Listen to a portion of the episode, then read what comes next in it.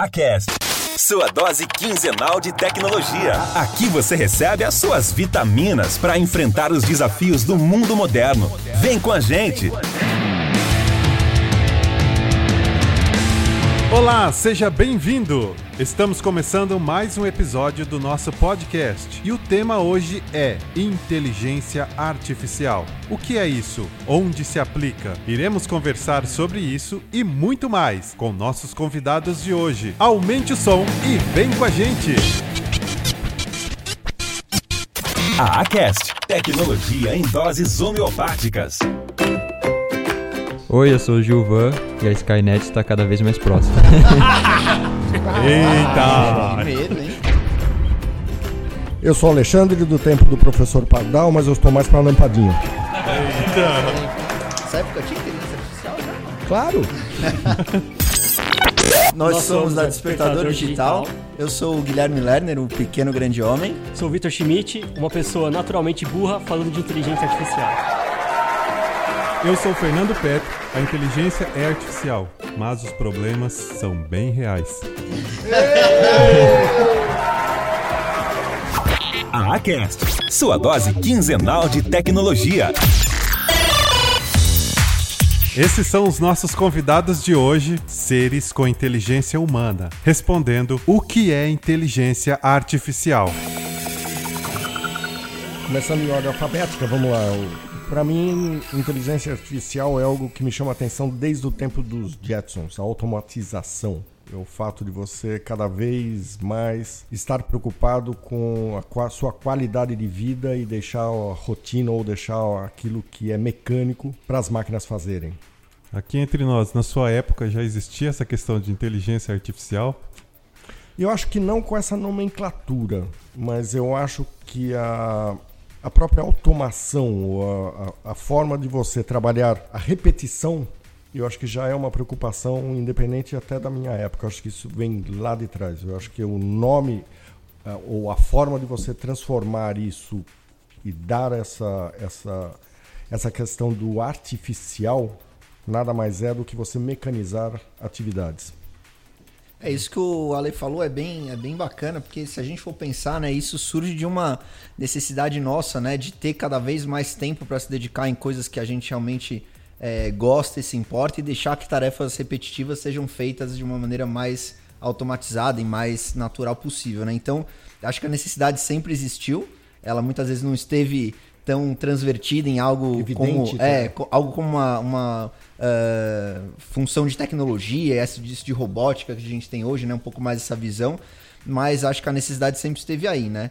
Hoje a gente vê, obviamente, com o avanço da, da tecnologia, a possibilidade de ser mais eficiente nessa, nessa na exploração desse tema, né? Então, quando a gente fala aí de automatização de tarefa, de tornar mais eficiente alguma tarefa que é, seja ela um, um reconhecimento de algo, uma contagem, é, alguma coisa que para nós como seres humanos é possível de fazer, mas demoraria muito tempo, ou seria muito chato, a gente vê a tecnologia surgindo como um, um alicerce para que a gente consiga é, realizar isso, coisa que há algum tempo a gente não, não tinha como. A gente tinha o desejo, mas não a tecnologia para isso ser possível, né? É, assim, a inteligência artificial, assim, a meu ver, desde a sua concepção inicial, na década de 50, é, era uma forma de ciência, na verdade, de computação, que você, na verdade, em vez de você programar o computador, você ensinava ele através de interações e a desenvolver o seu próprio código, né? Uma, uma forma de você desenvolver alguma coisa sem precisar escrever tudo na unha,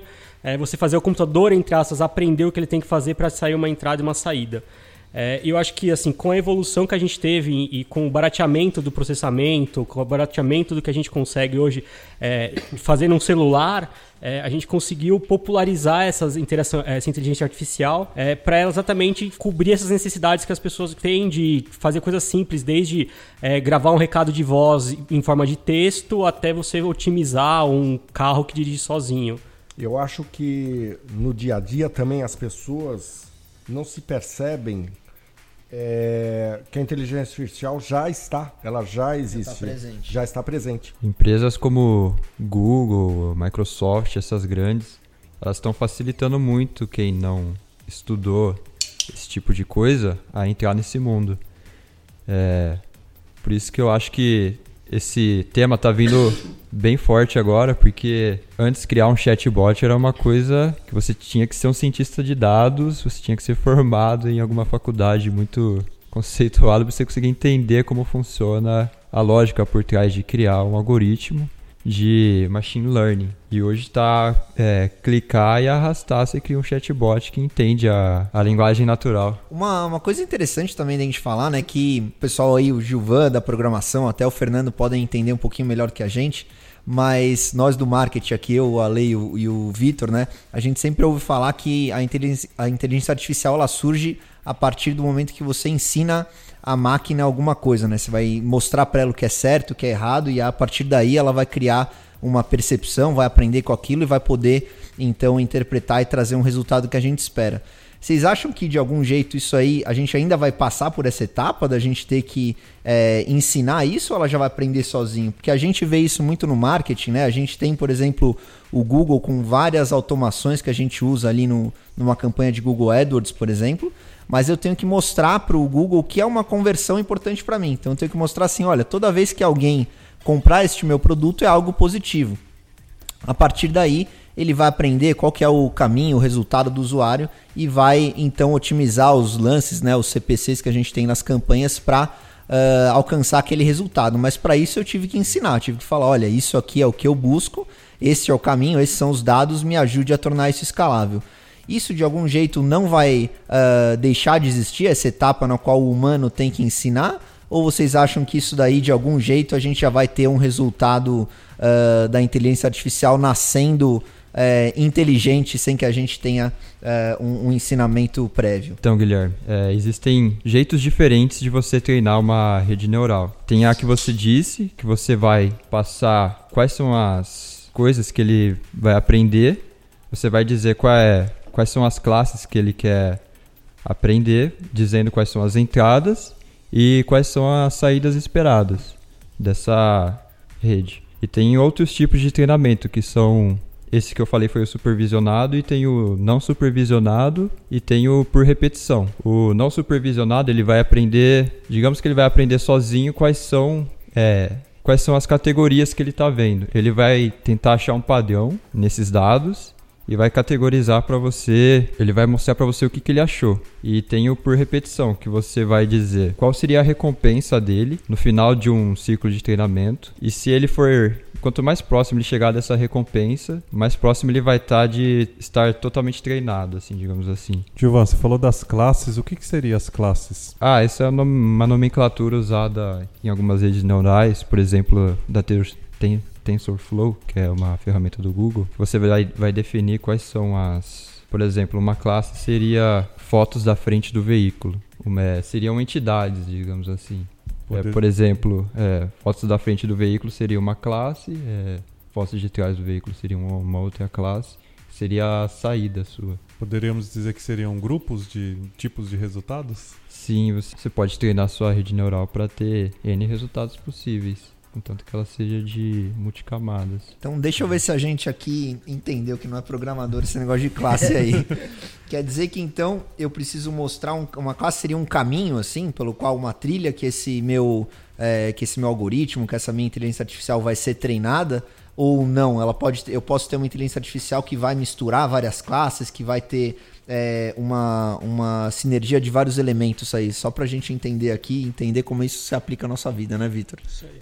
Então, Guilherme, a rede neural é praticamente isso. É um, você vai imaginar um, um neurônio que ele, ele vai ser uma unidade de processamento. Daí, quando você coloca vários neurônios e coloca eles, eles dividindo em camadas, você vai ver que para determinada saída ele vai percorrer um caminho depois que ele tiver treinado. Ele vai percorrer por exemplo, o primeiro neurônio da segunda camada, depois o segundo neurônio da segunda camada, e no final ele sai no terceiro neurônio da, da camada final. Porque ele fez um, é, vários cálculos durante esse caminho e os neurônios que foram sendo ativados seriam esse, essa estrada dele para até ele chegar no final e achar a resposta que, no qual ele foi treinado. Ô Gilvan, é, aproveitando que você falou de rede neural, o o que eu conheço também do lado do marketing e assim estudando, vendo, o, o, me preparando até para esse nosso bate-papo, eu percebi que rede neural ela teve como base a forma como nós humanos é, pensamos, ou os nossos. As, as, inclusive as nossas decisões, certo, errado, como elas funcionam. Então, uhum. é, o que você está dizendo é que a rede neural ela também toma como base a forma como nós, humanos, não artificiais, pensamos. É, é esse o caminho? É esse mesmo. Tanto que se você pegar um, um livro para ler, alguma coisa sobre, você vai, você vai ver que a ideia inicial era essa, era imitar um neurônio. Você vai ter sinapses entre, entre esses neurônios e essas sinapses seriam o, os pesos. E cada, cada neurônio vai ter uma ativação. Daí, tanto que tem um, um tipo de treinamento que chama algoritmo genético, que você vai dar o você vai dizer para ele o que que ele qual seria o melhor lugar a se chegar no final e você vai dar épocas de treinamento para ele. Puta, legal. Então tudo isso daí está baseado mesmo na forma como nós humanos é, pensamos, ah, que a gente que criou no começo, querendo Sim. ou não. É, então, e aí assim, é, é, o espelho que eu vejo assim, o filme Planeta dos Macacos, eu estou vendo que logo logo a gente vai ter o filme Planeta dos Robôs ou Planeta da Inteligência Artificial, que a gente na verdade vai ser uma, uma, uma raça inferior, ou seja, o robô ele vai passar a aprender. Hoje a gente já vê algumas algumas ativações é, já de inteligência artificial no nosso dia a dia, seja via Alexa, seja via é, outras, Cortana, Cartana, é, e também a gente vê a parte de é, eletrodomésticos que já começam a pensar em inteligência artificial. Eu não entendo muita coisa disso, mas assim, eu, do ponto de vista marketing, eu, eu tô mais na questão do planeta dos macacos, que no futuro a gente vai ter até um pouco do planeta dos robôs, o planeta da inteligência artificial, que onde a gente humano vai estar tá inferiorizado, ou seja, será que a gente efetivamente vai ser, é, domin... não digo dominado, mas será que a, a, a, inteligência artificial vai crescer ou vai se tornar tão poderosa que vai assumir um papel mais relevante do que a gente seja no trabalho, seja inclusive a gente no marketing, em, uhum. em termos de campanha, a gente já vê hoje coisas que, putz, se você pensar há cinco anos atrás, há três anos atrás, você não tinha uma, uma, uma acuidade tão grande para você chegar naquele target, você fazer o remarketing, você fazer uma série de ativações que a gente tem hoje possibilidades de uma maneira, cara, praticamente automática. Plug and play ou arrasta aqui e já vai. Então eu, eu vejo isso um pouco de forma temerosa. Né? Nas próximas gerações, como isso vai se comportar, ou como a gente, como ser humano, vai se comportar, principalmente para as próximas. Né, molecada que está nascendo agora, que está tá crescendo. Aí eu não sei, né, a gente que é de marketing, como é que, como é que vocês enxergam isso? Até assim, olhando, assim, até fazendo as referências para filmes, né? É, eu sou um pouco mais otimista. Eu acho que a gente não vai ter aqui um Matrix, não, a gente não vai ser bateria para inteligência artificial, muito menos vai ter um HAL 9000 que vai matar todo mundo que estiver numa nave. É, eu acredito muito, até pela dependência, tudo bem que a gente tem o alto machine learning e tudo, mas existe sempre a possibilidade que a gente brinca de puxar da tomada, né? Você sempre consegue desligar. Uh, e acho que a gente vai cada vez mais Mas evoluir. ele não vai desligar a gente, talvez? Esperamos que não, né? Essa é a nossa esperança. Vamos acabar com esses seres humanos. Deixa o botão, deixa a tomada próxima aí, o botão. Eu acho que... É, uma, uma coisa que me chamou a atenção foi, foi há pouco tempo, eu não sei precisar, mas foi a experiência que o Google fez com aquela máquina que aprendeu e ela se tornou nazista e se tornou. Sim, sim, aqueles diálogos. Né? Exatamente, isso máquinas. é uma coisa assim. Sim, uma, sim. Uma é, na verdade foi o profile né, da, da Microsoft. Da eles, Microsoft. É. Eles colocaram lá, no, soltaram no Twitter, né? E o pessoal começou a. O pessoal do, do Reddit ficou sabendo e quis sacanear, né? Daí começaram a alimentar ela com com palavras de, é, de nazismo, né? Haters, né? É. Mas você vê que a gente virou uma, é, o, é o humano ensinando, né? O que é o que é certo, aquilo vai passar a ser o parâmetro real para a máquina, né? Então ela não tem ainda o discernimento, a consciência, a consciência. exato social que a gente tem, todos os outros é, todo o background que o ser humano tem de vivência para saber. Ela tem o input e o output. Se eu dou um input para ela, óbvio que o output dela vai ser algo relacionado àquilo, né? E pensando aí no, no que o Alex falou, né, do, da, da inteligência artificial e muito relacionado ao planeta dos macacos, eu sou mais novo, mas eu li o livro, então posso, posso opinar aqui, né? Você vê que o, o, ser humano ele ficou uma raça inferior a partir do momento que ele parou de, de criar, né? Que ele passou a ser repetitivo e é assim que até o personagem do, do livro descobre que ele realmente o, o planeta. Tô dando vários spoilers aqui, hein, gente? Quem não leu ainda não me mate.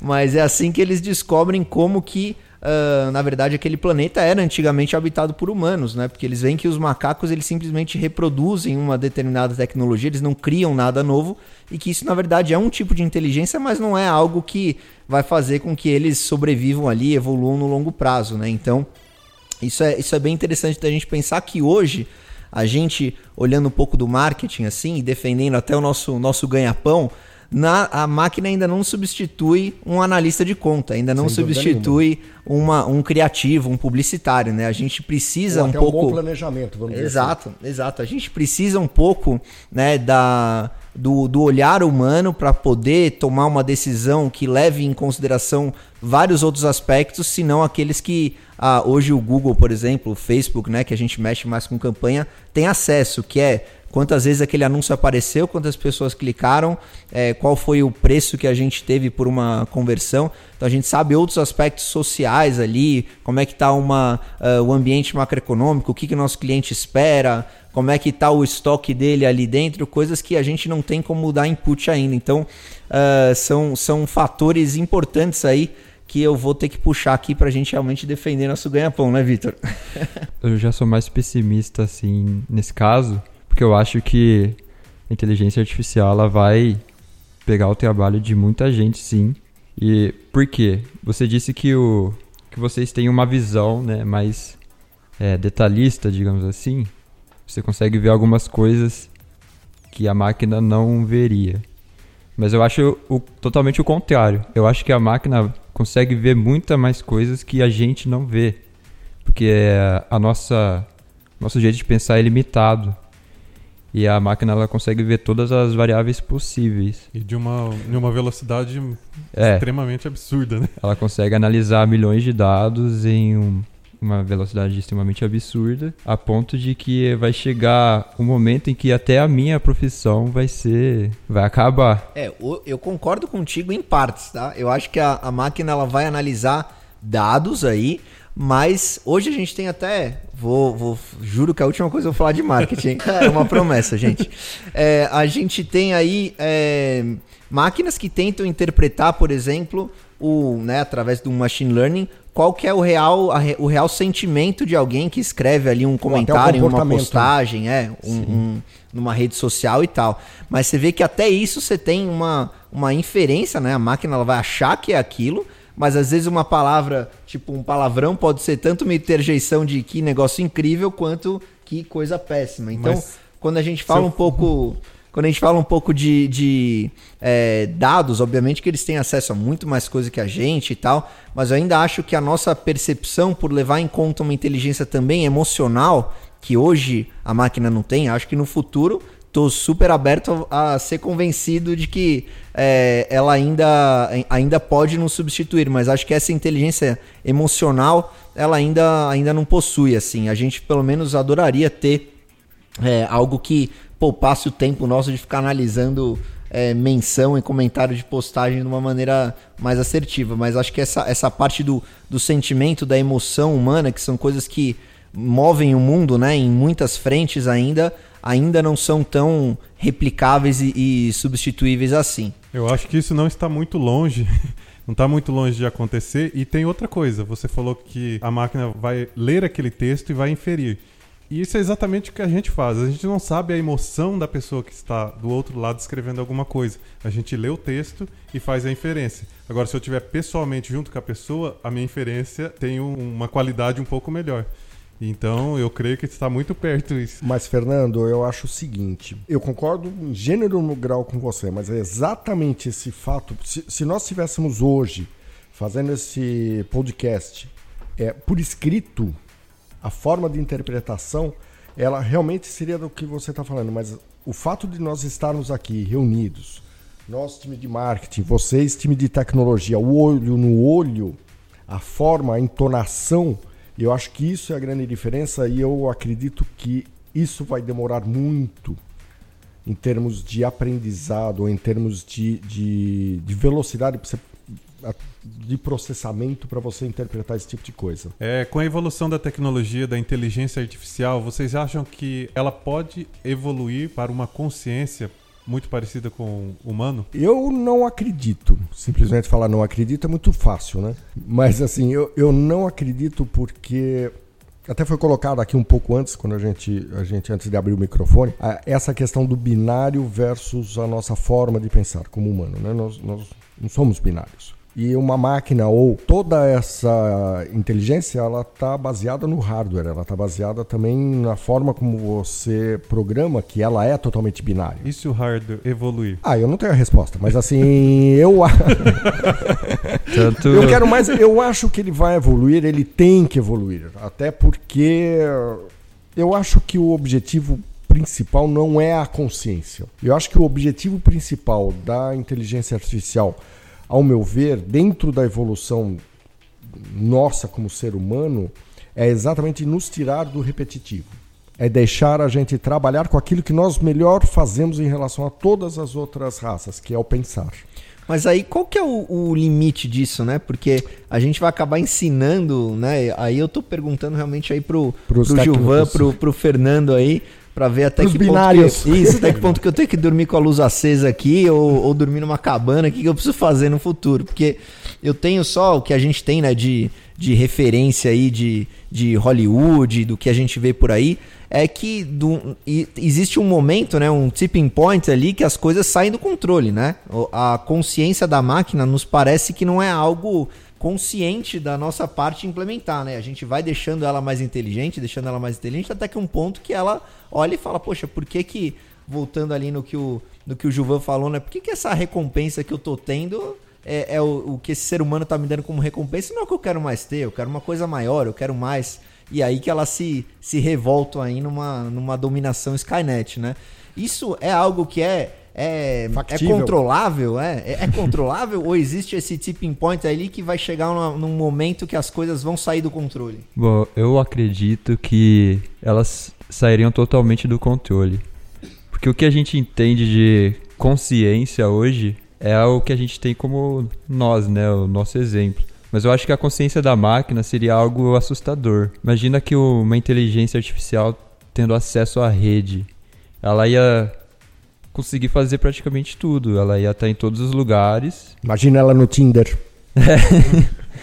Procurando outras inteligências. Ela ia ela ser uma espécie de Deus na, na internet. Porque ela ia ser onipresente. A, dando essa guinada né, que você falou, esse turning point, ela se espalhando na internet, eu acho que ela ia ser onipresente. Mas, algo desse estilo. Mas o que você está falando é que a inteligência artificial só existe por conta da internet? Sem internet não há inteligência artificial? Não. Existe. Você pode criar um algoritmo ali na sua máquina. Enfim, é. Fazer um teste de Turing, ficar brincando e tal. Mas é a partir do momento que você coloca na internet. Se você colocasse inter na internet alguma coisa que tivesse consciência, e soubesse o que ela tem acesso, do que, que ela tem acesso, eu acho que seria uma coisa meio assustadora.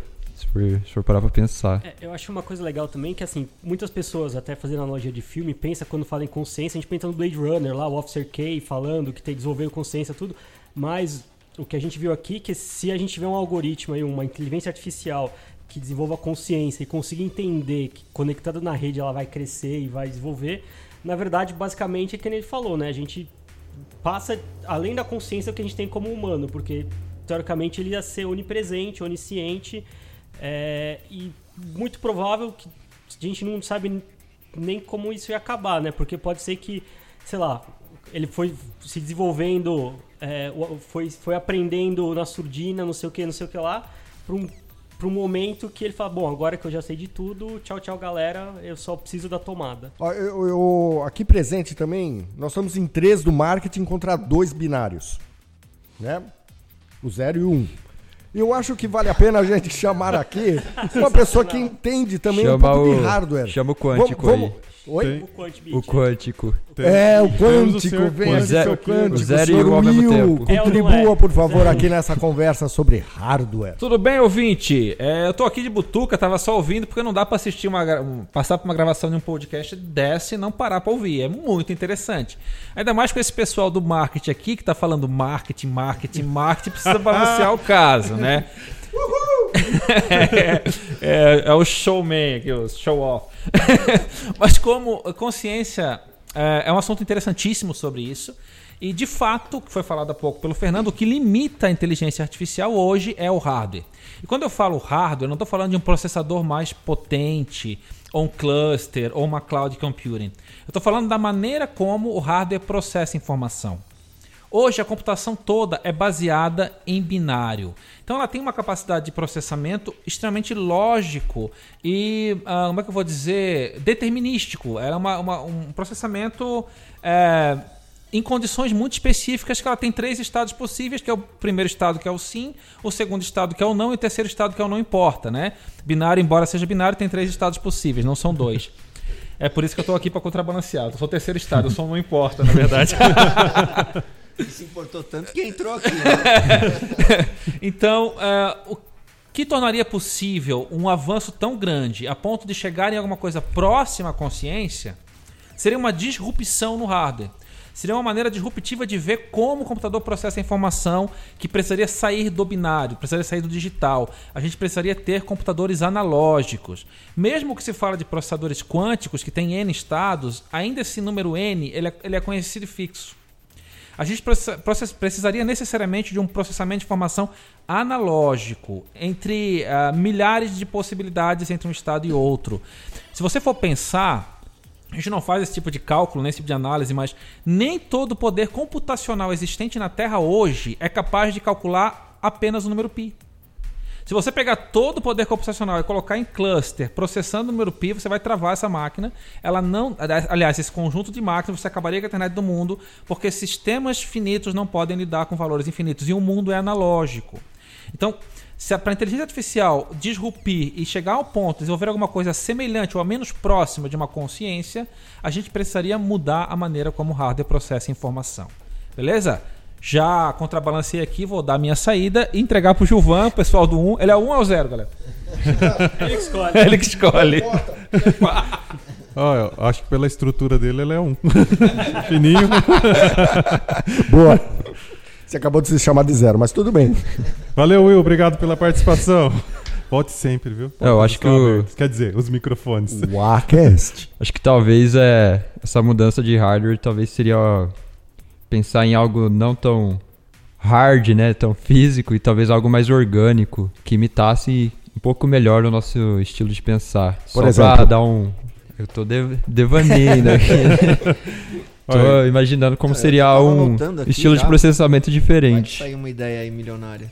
Aí Né? a gente marketeava ela. Ah! Já que é pra viajar, eles, existem três leis na robótica, né? Um, a primeira lei é que um robô ele não pode ferir um humano ou permitir que um humano sofra algum mal. Dois, os robôs devem obedecer às ordens dos humanos, exceto nos casos em que tais ordens entrem em conflito com a primeira lei. E a 3 é um robô deve proteger a sua própria existência desde que não entre em conflito com as leis anteriores. Até que ponto que essas leis serão obedecidas? Será que vai vir um louco lá e falar assim, não, eu vou criar um- uma inteligência artificial aqui e o robô não vai obedecer essas três leis? O que, o que seria da humanidade? Pode ser até além, né? Pode ser que o, que a, o, o robô, a, a rede vai, subir, vai evoluir de uma forma que depois do tempo vai falar: essas três leis não fazem mais sentido para o que eu preciso fazer de output. Tchau, tchau. E esquece isso aí. É, elas seriam tipo um- uma trava contra isso, né? Mas o que o que impediria da máquina evoluir a um certo ponto que essa trava, essa trava simplesmente não fizesse mais sentido, Ou ela mesmo desligasse a trava, né? né? Hackeasse. É, porque pra máquina essa trava não faz sentido, né? Ela faz Não- sentido pro homem que criou a regra que criou a máquina. Mas a partir do momento Exatamente. que a máquina entender que ela pode criar a regra, aí ela pode ferrar o homem. Vai depender da consciência dela. E a consciência dela é a É formada é a- com. por- Né, volto o que a gente vinha falando, que a consciência dela é formada por o quê? Por experiências. Até onde a gente tá conseguindo fazer, é, criar algo do tipo, sim, ela, por enquanto, seriam por experiências, né? Então, um determinado ponto que ela conseguisse andar sozinha. Daí, já acho que tem outra... Aí o limite, já não, já não vejo mais esse limite. O céu é o limite. O céu é o limite. Ou o inferno. Ou o é. inferno. E aí, nós como humanos, a gente, por incrível que pareça, gente- apesar da gente ser destemido, mas nós temos uma carga do medo muito grande, né? E aí acaba tendo um pouco desse... Eu, eu não sei se seria ou não um preconceito, mas seria assim uma, um certo respeito com relação à inteligência artificial, até com relação à robótica que você colocou aqui, que não deixa de, de estar vinculada à inteligência artificial. Eu particularmente eh, eu vejo com muito respeito, não vou falar a palavra preconceito, né, mas assim eu vejo com muito respeito eh, eh, essas possibilidades. Até que ponto isso vai interferir ou isso pode vir a interferir no meu dia a dia, ou naquilo que eu considero como o meu parâmetro de, de- não, não só de rotina, mas assim, daquilo que é certo e errado. Vocês já tiveram medo da, da inteligência artificial? Já. Em que no dia momento? que a Alexa lá em casa começou a tocar sozinha, que eu não sei por onde, aí eu falei, caraca, meu. Eu vou falar que quando o Gmail preencheu pela primeira vez a frase com exatamente o que eu queria escrever, deu um certo medo. Quando você começou assim, boa, é bom Fato. dia, por favor anexe o documento. É, é um tipo de inteligência artificial que facilita, mas no primeiro momento assusta. Eu Acho que também tem um aspecto, até indo um pouco lá do, vamos assim, professor chato de história, essas coisas que é, o- todo, toda inovação gera um Toda preconceito. É, se a gente lembra do famoso ludismo que aconteceu na época da Revolução Industrial, que o pessoal ia lá e batia com martelo em máquina porque achou que isso ia destruir o homem.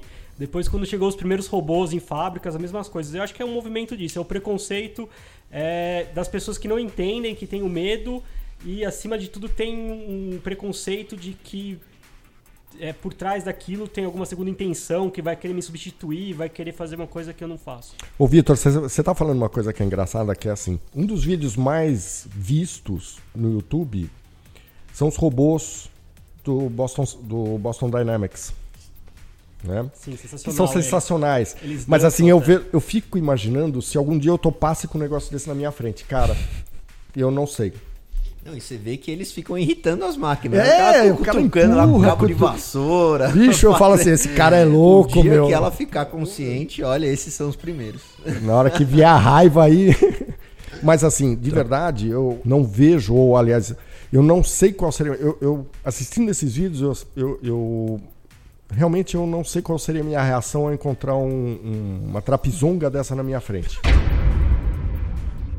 As máquinas do tempo descritas nos filmes de ficção científica ainda é ficção, mas nós, com nossa inteligência humana, podemos fazer esta viagem através de nossas memórias. E é isso que eu quero propor. Parem por um minuto e pense na primeira vez que tiveram contato com a inteligência artificial. Também, qual foi a tecnologia que no primeiro contato foi assustador, mas que hoje é a coisa mais normal do mundo? Eu diria que a primeira vez que eu tive contato com inteligência artificial, eu nem notei. Com o que foi? Foi com videogames. É, os inimigos do videogames, eles são programados de com na maioria deles com inteligência artificial. Alguns são com comandos básicos, mas outros são com uma inteligência que consiga fazer o seu jogo ficar um pouco mais competitivo. Eu acho Esse- que a gente ainda não se dá conta de que a inteligência, que a inteligência artificial ela já faz parte muito do nosso dia a dia, né? É, eu acho que eu acho que a gente não tem essa consciência. Por exemplo, nos, nos games tem, ou no próprio Google, que nem o Vitor comentou aqui, não precisa ir para um extremo entre aspas, de um Boston Dynamics com o Atlas, com, com, com o que eles têm, mas eu acho que isso, esse é um ponto, né? Que gradativamente a inteligência artificial, querendo ou não, ela vai passar a fazer parte da nossa vida, né? O próprio Tesla, né? Acho que depois o, o pessoal do 1 e 0 pode até falar melhor na aplicação do que eles veem, de que facilitou a vida deles, tudo. Mas, assim, é, uma coisa que eu ve- vejo que evoluiu muito das primeiras vezes que eu tive contato, e que muitas pessoas não imaginam que é inteligência artificial, mas é, aplicação, é machine learning aplicado a um, jeito muito bem, é aplicativo de reconhecimento de fala. Eu lembro meu meu BlackBerry há muito tempo atrás que você tinha uma- um dictation lá que eu falava em português e ele escrevia em russo, ele não entendia o que estava acontecendo. Hoje em dia o Google disponibiliza o Dialogflow, a mesma Siri que é burra, mas funciona, fazer o quê? É, você consegue fazer ditados, a pessoa consegue entender e executar comandos. Assim, é, o pessoal da programação deve ter exemplos muito mais profundos é, de locais que antigamente eles perderiam anos programando ou fazendo linhas de código é, e que hoje, sei lá, que nem o exemplo do TensorFlow ou outras ferramentas que você consegue, é, com simples bibliotecas, fazer processamento e fazer análises gigantescas. Gerando agilidade, gerando mais resultado. Um dos lugares que foram, na atualidade, um, dos, um do, das últimas, dos últimos casos de rede neural que eu vi, que eu, que eu vi de, do uso dela foi nas eleições dos Estados Unidos. Não sei se vocês lembram do, do caso do vazamento de dados do Facebook, envolvendo a Cambridge Analytica, ela, o que, que ela fez? O, o Trump, no caso, contratou essa empresa de Big Data. Eles, eles tinham esses dados de usuários do Facebook e, e mais alguns outros dados de profile de pessoas, cidadãos americanos, e eles usaram isso para. É, eles leram esses dados, viram qual era o. descobriram quais seriam as pessoas mais persuasíveis ali naquele monte de dados e começaram a lançar posts contra a Hillary, é, incitando algum tipo de ódio ou incitando é, a votarem no Trump. Então o que aconteceu? Eles focaram nesses estados que eram mais importantes para Trump e a partir dali eles começaram a atacar com posts e o resultado final foi o Trump sendo eleito. Daí depois foram investigar, né, o que aconteceu e descobriram que essa Cambridge Analytica tinha dados que não, ela não poderia ter. Daí eles usaram redes neurais para descobrir quais eram as pessoas que eram persuasíveis e conseguir atingir o maior número de eleitores para Trump. É isso que você hum. falou, é bem legal porque a, a gente está olhando aí uma, uma aplicação da, do machine learning, né? Algo que está falando muito de consciência é, da inteligência artificial, mas que está no até interpretando o inconsciente humano, né? Então, as pessoas não tinham consciência de que elas eram suscetíveis àquilo, mas a máquina já tinha conseguido identificar que elas seriam e usou isso contra elas, né? Eu lembro uh, em, um, em, um, projeto que eu já trabalhei que a, o, machine learning, né, aplicado a uma, um volume de dados bastante grande, trouxe para a gente um resultado totalmente diferente da, da consciência humana. Quando a gente perguntou, né, quando eu trabalhava ali em um, em um aplicativo de táxi, o que, que era é, importante para um, um passageiro, a gente fez ali um focus group, perguntou o pessoal o que, que é importante para vocês na hora de pedir um táxi. Conscientemente, todo mundo respondeu, né, a maioria, que era uh, um ar-condicionado. E a gente ali colocou então que todos os taxistas tinham que ter ar-condicionado e isso fazia com que a nossa base de taxistas fosse muito menor. A gente resolveu inverter isso. Colocou então taxistas que não tinham ar-condicionado para pegar essas pessoas. E as pessoas não cancelavam. A gente viu que para elas era muito mais importante um táxi rápido e, e perto dela do que um táxi com ar-condicionado. Então a, a, gente usou ali um volume de dados bastante grande, a máquina conseguiu trazer para a gente esse feedback que a gente demoraria aí algumas, algumas semanas para analisar em algo que estava totalmente no, no, subconsciente humano, que a, a máquina conseguiu aprender antes da gente, e aí isso se tornou algo é, depois como uma, uma regra de negócio nossa, né? A gente, se a gente fosse seguir só o que fosse é, da consciência e da expressão humana, a gente não ia é, chegar em lugar nenhum.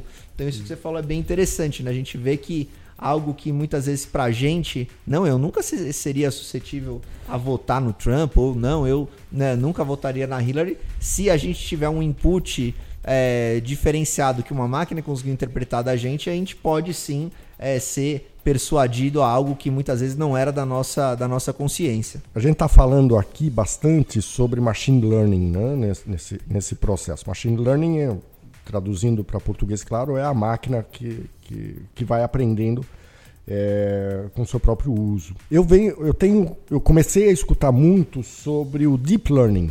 Qual é a diferença? O que é o deep learning em relação ao machine learning? Eu confesso que eu eu não tenho isso claro. Vocês binários puderem me ajudar. O Deep Learning, ele nada mais é que a gente pegar cada camada de uma rede neural e aí cada camada ter uma, um trabalho único. Ela tem uma responsabilidade específica. Por exemplo, num, numa avaliação de imagem, a camada, a segunda camada seria responsável só por ver os tons de cinza da imagem e a, a próxima camada seria responsável por outra outra coisa. O deep learning seria isso, uma rede neural, em qual cada camada ela é responsável pela por uma avaliação diferente. No final ia dar um resultado mais acurado.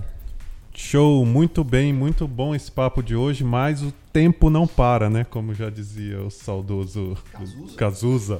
Olha o machine learning aí. Tô falando que eu sou novo, E, mas boa referência. é, eu queria ouvir de vocês aplicações reais que vocês acham fundamental na sua vida hoje. Hoje ou que num futuro próximo. Não, gente- hoje que você usa e que faz diferença na sua vida. Eu tenho, eu tenho algo que é de uma maneira mais complexa ou não, mas assim, eu, eu, eu comprei o, o- aquele robô aspirador, né? Aquele robô o Rumba. Comprei agora da última geração e assim, é, é uma coisa que me impressiona é a forma com que ele trabalha né, eficientemente e como ele aprende cada um dos cômodos. Ele, ele realmente faz um. Eu percebo que ele, ele. À medida que eu né? À medida que eu coloquei ele para funcionar, depois da quinta, sexta vez ele já sabia direitinho, ele já não esbarrava mais nos pés dos móveis. Isso é, são algumas, eu já não enroscava mais na cortina. Eu achei isso, falei, caraca, que legal. Além de poupar tempo, quer dizer, eu perdi olhando para ele, né? Até por, por curiosidade, mas assim, hoje ele já roda automático. Eu já programo, ele já vai sozinho. Eu, tenho hoje a certeza e a garantia que ele vai fazer um bom trabalho. Quer dizer, eu já esqueci. É uma tarefa a menos que eu posso dedicar para fazer outra coisa. Hoje uma, uma coisa que me ajuda muito é no Netflix ele não me sugerir filmes do Adam Sandler. Baseado, na, Pô, sacanagem. Ô, meu, pô, cara. baseado na- nas coisas que eu assisto. Eu tenho uma aplicação bem real na minha vida de um algoritmo e uma, um machine learning que funcionou muito bem, porque eu conheci minha esposa no Tinder, que foi considerado aí a melhor forma de você fazer é, aprendizado de escolha. Então, pra mim, foi uma aplicação sensacional do machine learning, é o machine learning do Tinder. Funcionou muito bem. Que legal. Show! O Guilherme foi. Quando o eu Tinder do marketing. Eu, eu me apaixonei. Deu match. Realmente. Acho que pra mim é uma aplicação bem, bem real, bem importante é, é realmente quando a gente tem que analisar dado de campanha de, de cliente, né? E hoje a gente tem analistas que tem que entrar todo dia na conta, é, analisar a performance, né? Analisar quanto que a gente pagou por cada por cada clique, como como nossa segmentação respondeu aos criativos que a gente colocou. E, e acho que o- os modelos de inteligência artificial que estão aí é, disponíveis ainda não, não nos substituem, mas eu adoraria isso para a gente ter mais tempo de pensar em coisas é, mais estratégicas para o nosso negócio, né? Liberasse um pouco do nosso, do nosso tempo para correr atrás de, de, de cliente grande, de coisas pouco mais consultivas, não tão braçais quanto a gente ah, enfrenta. Então acho que no meu, meu desejo aí, se eu puder escrever a cartinha aí do, pro Papai Noel no fim desse podcast, seria um realmente nos ajudar aí a tornar as campanhas é, mais automatizadas, mas de uma maneira realmente ah, diferenciada, né? Não como a gente tem hoje que o, o- a- as decisões que ele toma não são tão eficientes assim. Show! Muito obrigado pela participação de todos. As portas estão abertas. Voltem mais vezes. E você ouvinte, muito obrigado por ter ouvido o nosso podcast até agora. Fique ligado que em breve teremos mais. Valeu! A Acast, a, a Acast, sua dose quinzenal de tecnologia fica por aqui.